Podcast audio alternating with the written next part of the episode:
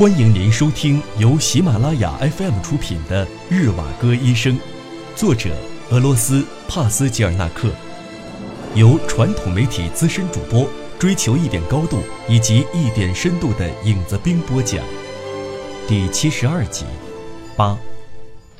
晚上，他们用剩下的热水痛痛快快地洗了个澡，拉拉也给卡坚克洗了澡。尤里安德烈耶维奇怀着清爽和喜悦的心情，坐在窗前书桌旁，背对着屋里。拉拉全身上下散发着阵阵清香，把浴衣搭在肩上，湿漉漉的头发被一块毛巾高高的盘了起来。卡坚克躺在床上，拉拉为他盖好了被子，自己也要睡觉了。尤里安德烈耶维奇正在享受着即将来临的写作灵感。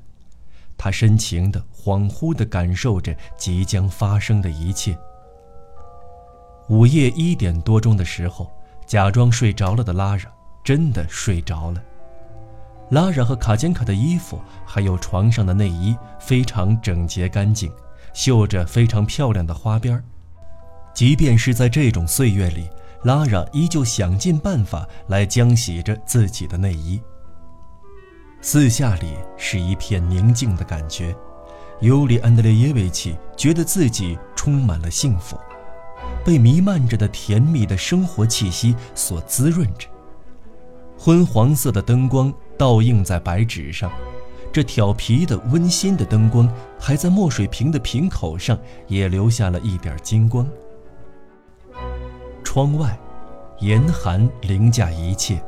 黑漆漆、凉飕飕的夜风之上，零零碎碎地泛着点儿浅蓝色的星光。尤里安德烈耶维奇走进旁边那间黑乎乎的冰窖式的房间，在那儿可以把外面的景致一览无余。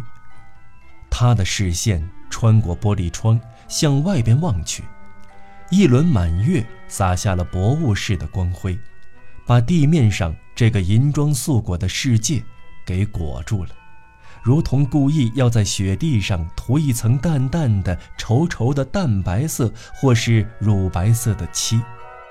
寒夜的独特美景，只能意会，不能言传。医生的心境却没有因此而泛起涟漪，他又回到房间，坐在书桌前，开始写作。害怕自己无法展现出奋笔疾书的劲头来，失去了独特的字迹个性，变得矮板而没有灵魂。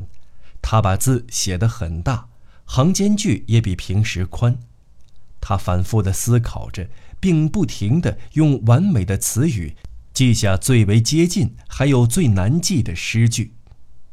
圣诞节的星星和冬天的夜晚，以及这类型的短诗，这些诗。后来都被人们遗忘了，再也没有被谁提起，也就失传了。医生把这些短诗完成后，又开始写之前已经动笔写的，后来又因为各种原因而搁浅的东西，应和着他们的风格，接着往下写，没有想着会一鼓作气把它写完。他写的得心应手后，又开始写起诗歌来。随随便便的就捏来了两三节诗，与他自己也没有意料到的比喻后，他已经完全沉浸在写作中了。那久违的灵感来了，就像着了魔似的，支配着他创作的力量似乎成为主导，而这种支配的力量好像不是他要表达的思想，而是他想借此表达思想状态的语言，语言，祖国。美和含义的孕育地，自己也帮助别人思考说话了。这也并非是外在音响意义上的，而是其在内心的磅礴奔流上，俨然成了音乐。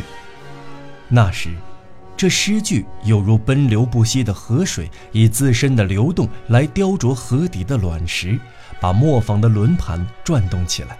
顺理成章创造出了诗格、韵律以及千千万万种形式构造，迄今为止却还没有被人们发现、重视，还有命名。此时，尤里安德烈耶维奇认为，工作主要不是由自己来完成的，而是由精神的力量来支配着他，替他完成的。思想界与诗歌的现状，以及诗歌未来的命运，在历史的发展中，他应该做的下一步。于是，他觉得自己只是让他进入这种状态的一个理由跟棋子而已。很快的，他的自我责备与不满得到了自己的谅解，个人的渺小感也消失了。他回过头来，张望着四周的环境。他懂得了自己内心的想法，非常高兴，因为感到了人生的欢乐和光洁而流泪。上帝啊，上帝啊！他努力地克制着，想要低声喊出来。显然，这一切都是我的。为什么上帝会给我这么多的恩赐？你是如何让我接近你的？如何让我无意间闯入你那珍贵的领地，在你的星光指引下？拜倒在虽然屡经波折却又珍贵无比的女人脚下的。凌晨三点的时候，尤里安德烈耶维奇抬起了眼睛，从与世隔绝的凝思中逐渐的苏醒过来，又回到现实中来。他的内心十分丰富，幸福、富有朝气，还有平静。忽然间。他的眼神伸向窗外远方的沉寂里，听到了一丝凄凉的声音。他又走到隔壁那冰冷而又黑漆漆的房间里，从那儿透过窗子向周围张望。就在他写作的时候，玻璃窗上结满了美丽的窗花，把外面的世界给挡住了。尤里安德烈耶维奇把皮袄披上。抽出挡风用的塞在门缝那里的地毯，款款地走到台阶上。坦荡荡的白雪被月光披上了一层耀眼的银光。起初，那耀眼的光让他无法睁开双眼，什么也见不着。过了一小会儿，他听到远处传来了一阵悲凉的叫喊声，这才看到峡谷后的雪地上。有四个不比连字符号长的影子，四只狼排成了一排，就站在窗户前。他们的脸对着房子，趾高气昂地抬着头，挺直的屹立在雪地里。月亮或米库里钦住宅窗户折射出的银光，和着叫喊的声音，尤里安德烈耶维奇从这几声喊叫声中就了解到了。他们是狼群，他们装成狗的模样，夹着尾巴从雪地边跑开了。他们似乎察觉到了医生的心思，医生还来不及看清楚他们离开的方向，他们就消失得无影无踪了。这不是个好事儿，他想到，竟然还摊上这么倒霉的事儿了。他们的窝大概就在这栋房子的不远处。也可能是在山谷里，这多么可怕！啊！桑杰维亚托夫的马就在马厩里，那群狼估计是跟着马的气味才找到这里来的。他认为先不告诉拉莎，免得吓坏他。他这才回到屋里，把大门给锁好，隔壁那间房过道里的门缝也塞好了，然后他才安心地走到桌子前坐下。油灯还像之前一样明亮，讨人喜欢，他却没有心思再接着写了。他的心里忐忑不安，脑海里不断翻腾着那几只狼，还有即将可能发生的可怕的事儿。他已经十分疲倦了。拉拉正在这个时候醒了过来。我心中的明灯，你依旧是那么明亮。他的嗓子睡得有些沙哑了，轻轻地说：“来，到我的床边来，靠着我坐一会儿，我把之前做的那个梦都告诉你。”医生走过去，把那盏明亮的煤油灯熄了。您正在收听的是由喜马拉雅 FM 出品的《日瓦戈医生》。九。就这样，像是得了忧郁性精神病似的，他们度过了第二天。在住宅的某个角落里，找到一副小雪橇。卡坚卡穿着皮袄，小脸颊被冻得通红通红，一边大声笑着，一边从花园里小路上覆盖的厚厚雪堆顶向下滑去。这个自然的冰堆是医生为他治的。他先把雪拍紧，再撒上水，于是冰堆就这样做成了。他脸上带着稚气开朗的笑容，不停地用绳子拉着雪橇爬上冰堆。天气渐渐变冷，严寒凌冽，但院子里充满阳光。中午的太阳把雪地照得金灿灿的。又在它蜂蜜般的黄色中注入了黄昏过早降临的晚霞。昨天拉扎在屋里洗衣服、洗澡后，屋里那一股热潮气直到现在还没散去。窗户上沾满了松软的窗花，可以清晰地看见水蒸气熏潮的壁纸上的水珠从天花板流淌进地板的痕迹。此刻。这间屋里显得阴暗郁闷。尤里安德烈耶维奇生火劈柴，一面小心翼翼地、仔细地查看周边的环境，并且总能发现新的东西，一面努力协助拉拉做事儿。拉拉从早晨到现在一直不停地做着家务，做完了一件又接着一件。他们俩的手又在干活时无意识地碰在了一起，一只手轻轻地搭在了另一只准备举起来搬重东西的手上，那只手没触到目标，便把东西放下了。一阵无法控制的使他们头脑发昏的柔情解除了他们的武装，东西又从他们手里放下来，此刻大脑一片空白。几分钟过去了，几小时过去了。等他们瞬间醒悟过来，发现已经很久没理会卡坚卡，没喂马，没给马饮水时，天色已经很晚了。他们彼此怀着忐忑而内疚的心情，接着去做那些还没有完成的事儿。由于晚上睡眠不足，医生感到头痛。但心里充满一种甜蜜的迷糊，浑身有一种虚弱的快活感，使他急不可待地期盼夜幕马上降临，好使他能马上恢复那早已中断的写作。他拖着疲惫的身躯，为将要开始的写作做好准备，仿佛神情全部都处于迷离恍惚状态，被他那浓浓的思绪包围住了。写作前的准备工作使一切都显得若隐若现，宛如作家手中那杂乱的初稿。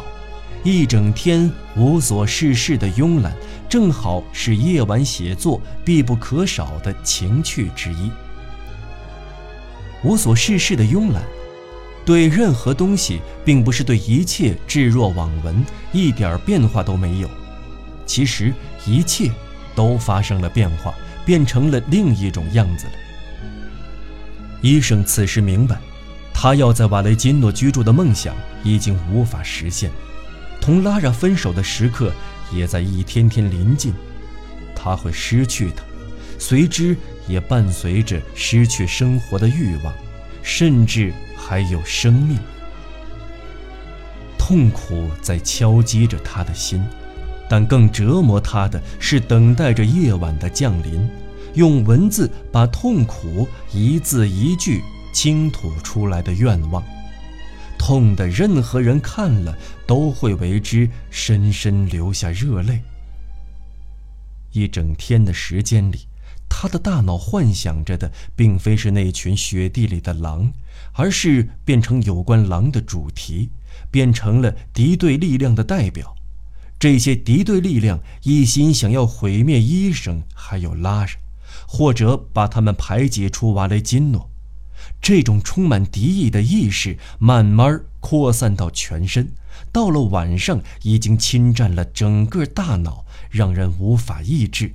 仿佛是在舒奇玛发现了史前时代害人的怪物踪迹，好像一条渴望着吸干医生的鲜血、吞噬掉拉拉的神话中的巨龙，随时可以结束掉他们的生命。夜幕渐渐降临了。医生依旧像昨天那样把桌上的油灯点燃。拉拉和卡坚克比昨天更早地躺在床上休息了。昨天写的东西分为两个部分：修改过的过去所写的诗，撰写的工工整整的。他新做的诗凌乱地写在纸上，其中有许多混乱的符号，字形扭曲，难以辨认。辨认这些书写凌乱的文字，与通常一样。医生为此感到很失望。幽静的夜里，这些草稿片段使他激动得不禁失声。几段得意之作让他惊喜万分。现在，他又觉得这几段想象中的成功文字并不算好，这又让他开始长叹不已。他一生都想要写出些自创的奇特作品来。文字既洒脱又优雅，内容既流畅又含蓄，形式既新颖又传统。他一生都希望形成一种淡雅质朴的风格。读者们遇到他的作品时，自己会在无意识间领悟他们，掌握住他们的本质。他一生都在追求华而朴实的文风。常常因为发现自己离这种目标尚远而忐忑不安。在昨天的草稿中，他本来想用简朴的向人们闲谈时的语言，用接近摇篮曲的方式，表现出自己那种种的混合情绪，让他仿佛不需要凭借任何华丽语言就自然显露出来。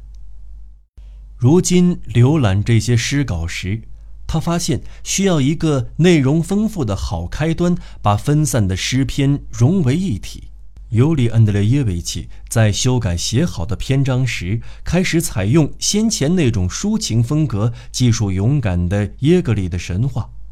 他着手从广阔的、写起来无拘无束的五音不格开始。与诗内容无关的诗歌本身所具有的和谐特质，用他虚伪的形式主义的悦耳声音去刺激他大脑里的每一个神经。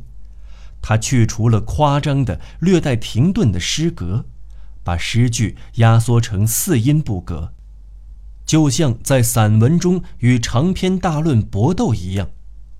这写起来难度更大了，也更吸引人了。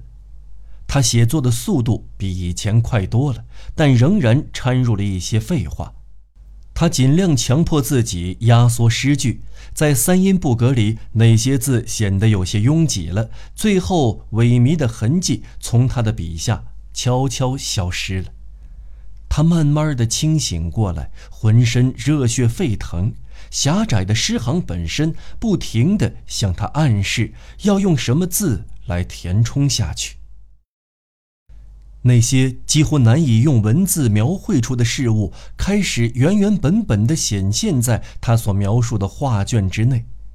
他听见马在诗歌中的奔驰声，宛如肖邦的一支叙事曲中骏马六蹄的哒哒声。常胜将军格尔吉在无边无际的草原上骑马奔驰，尤里安德烈耶维奇站在背后。看见他渐渐缩小、消失的身影。他奋笔疾书，刚好把大脑中闪现的那些完美无缺的字句记下来。他认真的，似乎连拉拉从床上爬起来走到桌子跟前都没有察觉到。他穿着垂到脚跟的长睡衣，那件长睡衣比他本人还长一些，使他显得更加苗条。当神色苍白、惊恐慌张的拉拉站在尤里·安德烈耶维奇身旁时，他的心被吓得扑通一跳。他伸出一只手，低声问道：“你听见外面的声音没有？一只狗在嚎叫。”也有可能是两只在那里。哎，多么可怕的声音，多么不好的预兆！我们一定得熬到早上再离开，必须离开。在这里，我多待一分钟就感觉快要疯掉了。尤里安德烈耶维奇安慰了他许久，大约过了一个小时，他的心才渐渐平静下来，又安静地睡着了。尤里安德烈耶维奇走出房间，走到台阶上，发觉那群狼的距离似乎比昨天夜里离得更近，消失的也更快了。这一次，尤里安德烈耶维奇依然没来得及看清楚他们逃走的方向。